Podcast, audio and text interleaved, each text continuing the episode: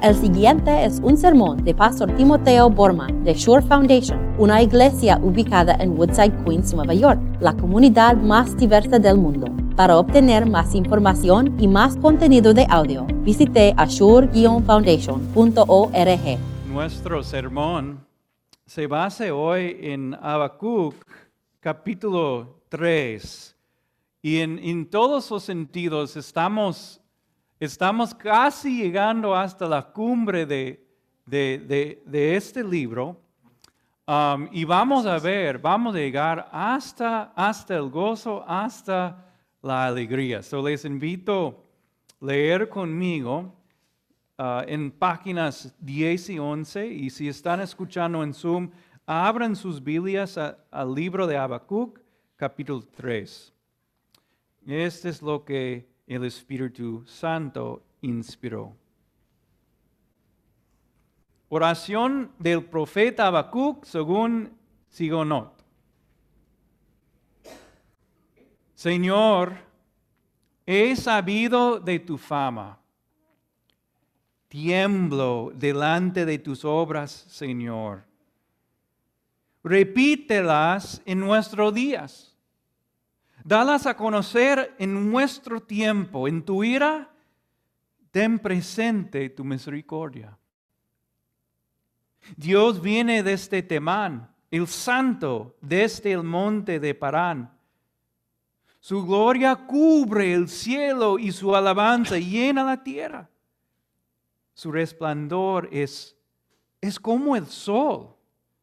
Rayos brotan de sus manos, su poder se esconde en sus manos. Una plaga mortal lo procede, precede y una epidemia sigue sus pasos. Se detiene en la tierra y la tierra se estremece. Lanza una mirada y las naciones tiemblan. Se desmor- desmoronan las antiguas montañas y se desploman las viejas colinas, pero sus caminos son eternos. He visto afligidos los campamentos de Cusán y angustiadas las moradas de Madián. ¿Te enojaste, oh Señor, con los ríos? ¿Estuviste airado contra las corrientes? ¿Te enfurecido ah, estabas contra el mar que cabalgaste en tus caballos y montaste en tus carros victoriosos? descubriste tu arco, llenaste de flechas tu aljaba. Tus ríos dividen la tierra, las montañas te ven y te retuercen, pasan los torrentes de agua. El abismo ruge y levanta sus olas en lo alto. El sol y la luna se detienen en el cielo por el fulgor de, los, de tus veloces flechas, por el deslumbrante brillo de tu lanza. Indignado marchas sobre la tierra y en, en tu ira aplastas las naciones. Saliste a liberar a tu pueblo. Saliste a salvar a tu ungido. Aplastaste al rey de la perversa dinastía. Lo desnudaste de pies a cabeza. Con su propia lanza atravesaste la cabeza de sus guerreros que enfurecidos que querían dispersarnos, que con placer arrogante se lanzaron como quien devora en secreto a un pobre pisoteaste el mar con tus corceles que agitaba las inmensas aguas. A oírlo, se estremecieron mis entrañas. A su voz me temblaron los labios, los labios.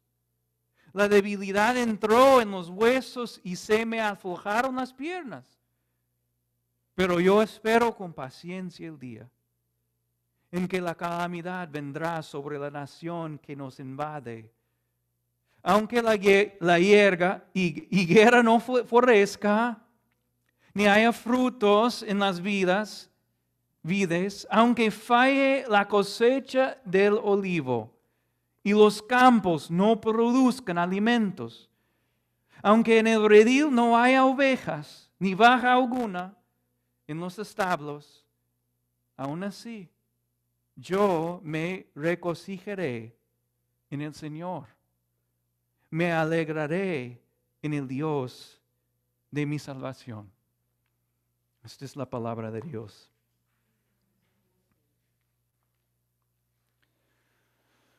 En el verano de 1851, un misionero cristiano llegó a Sudamérica y se perdió ahí. Su, barca fue destruida en una tormenta y ahí llegó a una orilla donde no había nadie. Y poco a poco poco él y sus compañeros estaban consumiendo su comida hasta que se acabó. Y poco a poco sus cuerpos se, se estaban consumiendo hasta que todos murieron sin pan. Algunas personas estaban buscando a ese hombre, se llamó Ellen Gardner y ellos descubrieron lo que él había escrito en este momento. Y con sus dedos como temblando de, de, debilidad, él escribió estas palabras. Estoy abrumado con el sentido de la bondad de Dios. O sea, aquí, aquí está un hombre muriendo, a punto de morirse de hambre. ¿Y saben lo que él encontró en este, en este momento? Alegría. Ahora, antes, antes de, negar la experiencia de ese hombre, decir, eh, pues fue un hombre muriendo, tienen que leer lo que el profeta Habacuc escribió aquí. Estamos hablando en este capítulo de, de un desastre tan grande que no había comida. No hay, aquí ah, ah, olivos, no hay, no hay higuera, no hay frutos. En toda la tierra no hay. Y además todos los animalitos habían fallecido porque no hay dentro, dentro de, los rediles y tampoco en los establos. No hay, no hay comidas. están muriendo de hambre. O sea, las peores circunstancias eh, externas que hay. ¿Y qué dice Habacuc? ¿Qué dice? En este momento dijo, me alegro. ¿Cómo es eso? ¿Qué, conocimiento, qué secreto guardaron ellos para, para regocijarse, para alegrarse en momentos tan extremos así? Yo creo que hay para nosotros algo que necesitamos descubrir, porque nosotros a veces, nosotros, no es cierto que la alegría, el gozo es como un animal, una bestia mítica. Oh, ahí está por un momento, solo por un momento, y después se va. Y no sabemos a dónde se fue, pero no hay alegría y gozo en nuestras vidas. Debemos aprender algo de, de ese profeta. Y quiero descubrir, quiero, quiero desenterrar con ustedes una alegría más alta, más profunda y más larga que la alegría que, en este momento tenemos. Una, primero, una alegría más alta. Esto es muy interesante. Habacuc no experimentó alegría en este libro hasta cuándo? Hasta que Dios apareció. Y fue una apariencia de Dios maravilloso grande. Mira lo que él dice. Dice, Dios, Dios, tú tienes rayos en tus manos. Ahí dice, se esconde en tus manos tu poder, Dios. Dios, cuando tú estás caminando en la tierra, toda la creación tiembla, dijo Habacuc. Dios, cuando tú, cuando tú te levantas, hay epidemias y plagas. Dios, eres increíble, más de lo que yo imaginé, dijo Habacuc. Habacuc, o sea, respondió a esta experiencia así. Mira el versículo 16. Al ver al Dios creador, a Yahweh, el Señor, Él dijo esto, al oírlo, se estremecieron mis entrañas. O sea, todo su interior se volteó. Imagínense. Dijo, a su voz me temblaron los labios. O sea, e, e, e, es, aquí se encuentra un profeta de Dios llorando. Así. Llorando porque había visto el Dios Todopoderoso. Dijo, la debilidad entró hasta mis huesos. Y se me aflojaron las piernas. O sea, él desmayó al ver a Dios Todopoderoso. ¿Saben dónde empezó su, su alegría y gozo? Solamente cuando también a la misma voz sintió terror y temor hacia Dios. Solamente cuando había visto que el Señor es verdadero. Y eso es muy importante para nosotros. demasiado relevante. Yo creo que estoy convencido que nosotros, yo, yo también, vivimos la vida como que todas las cosas que nos pasan, que nos está pasando, eh, eh, es completamente horizontal.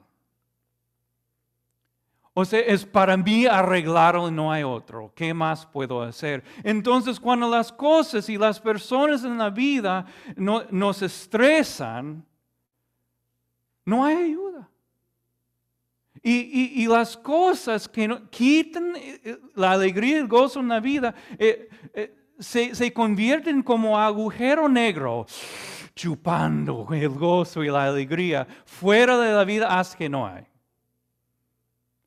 Y lo que Habacuc nos está diciendo es que si ustedes quieren más gozo y alegría en la vida, saben lo que necesitan reconocer.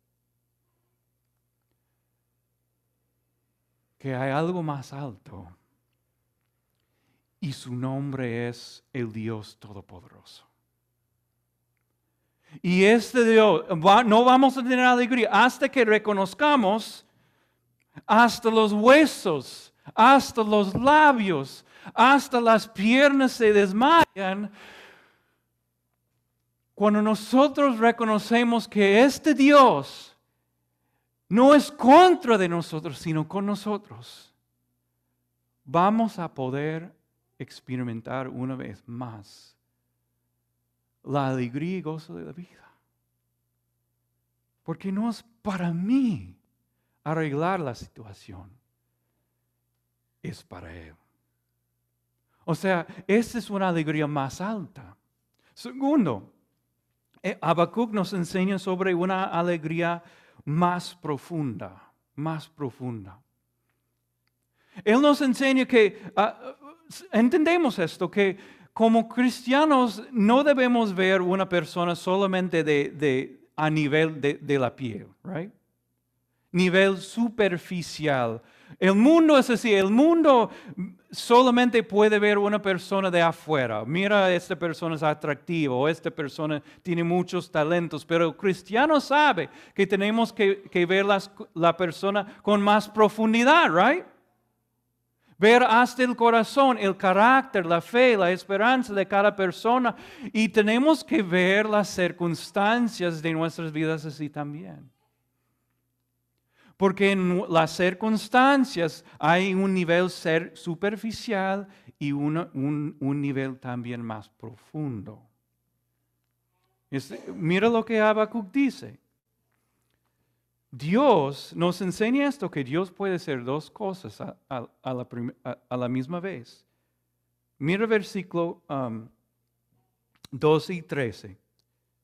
Indignado marchas sobre la tierra. En tu ira aplastas las naciones. Saliste a liberar a tu pueblo, saliste a salvar a tu ungido.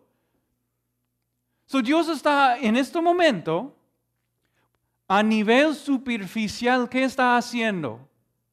Está destruyendo, está castigando, e, e, está causando un desastre entero.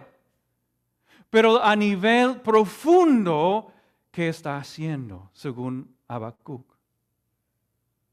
Salvando, liberando, redimiendo, dice Habacuc. Y las cosas siempre funcionan así. Mira, mira con el, nuestro evangelio que dice, a nivel superficial, ¿qué estamos viendo cuando vemos la cruz? Uno, un hombre, un simple mortal, desnudo y colgado en la cruz, abandonado por su Dios y, eh, y condenado por el mundo. Eso es lo que estamos viendo por nivel superficial, pero a nivel más profundo que, que estamos viendo en Cristo Jesús. Salvación, redención para todos nosotros. Ahora, esto es muy importante para nosotros, eh, ver nuestras... Quiero, quiero que ustedes por un momento consideren los agujeros negros en, tu vida? ¿Qué está chupando tu alegría y gozo? Ahora quiero, quiero que consideramos este cosa o esta persona. Es posible que este no es una condena de Dios, sino salvación para ti. Tenemos que ver lo que, lo que está chupando nuestro gozo y alegría de, de nivel más profundo. Dios en este momento nos está salvando. O, o consideran, dos ejemplos. En, en, el primer ejemplo, tenemos un hombre y un caballero bien cómodo. Un hombre y, y su esposa es atractiva. Tiene una familia completa con sus hijos y hace un buen negocio, gana bastante dinero, tiene una casa bonita. Pero este, este hombre no cree en Dios. Puede ser que este hombre está condenado de Dios porque Dios le ha dejado a ese hombre cómodo en su incredulidad. O consideren otro, otro ejemplo, que un hombre ha, otro caballero ha invertido todo su dinero en la bolsa de, de valores y ha perdido todo. Hasta que no tiene ningún centavo en su nombre. Pero ese hombre en ese momento reconoció que el dinero no importa mucho. Y decidió buscar una buena iglesia y ahí encontró con la fe eh, verdadera en Cristo Jesús.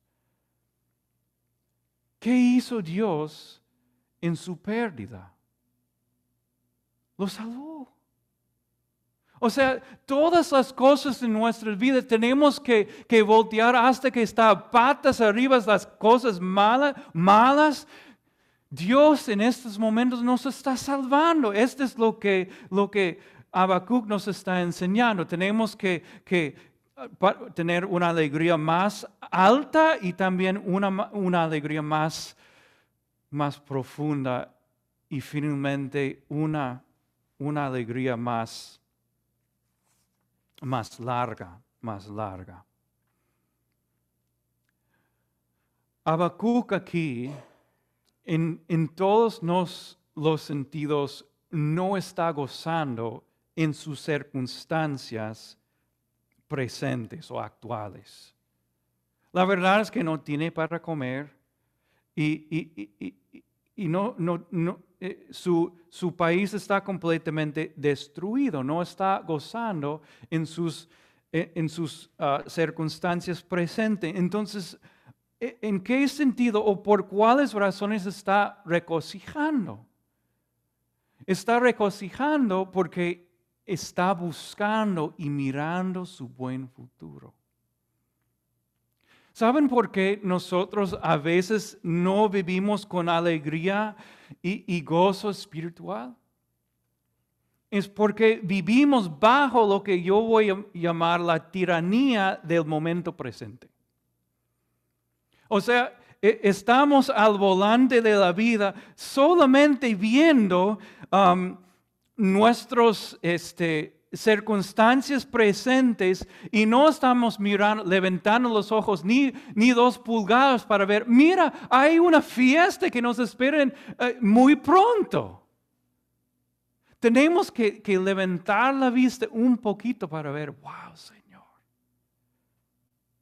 tienes una nueva creación para mí una redención completa. Y cuando levantamos los ojos un poquito y no mirar solamente el volante de la vida, vamos a poder decir, wow Señor, esta es una alegría que dura. Una vez fui a, la plataforma del tren 7 en la Roosevelt.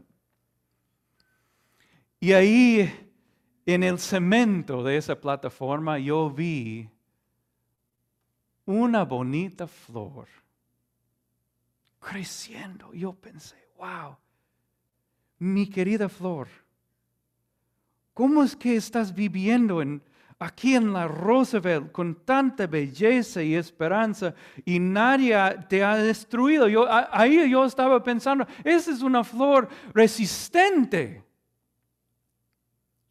En un sentido, esta es la alegría que estamos buscando. Una alegría más alta, que confía que hay un Dios todopoderoso, una, una alegría más profunda, que, que puede discernir que Dios nos está salvando, aún en las malas.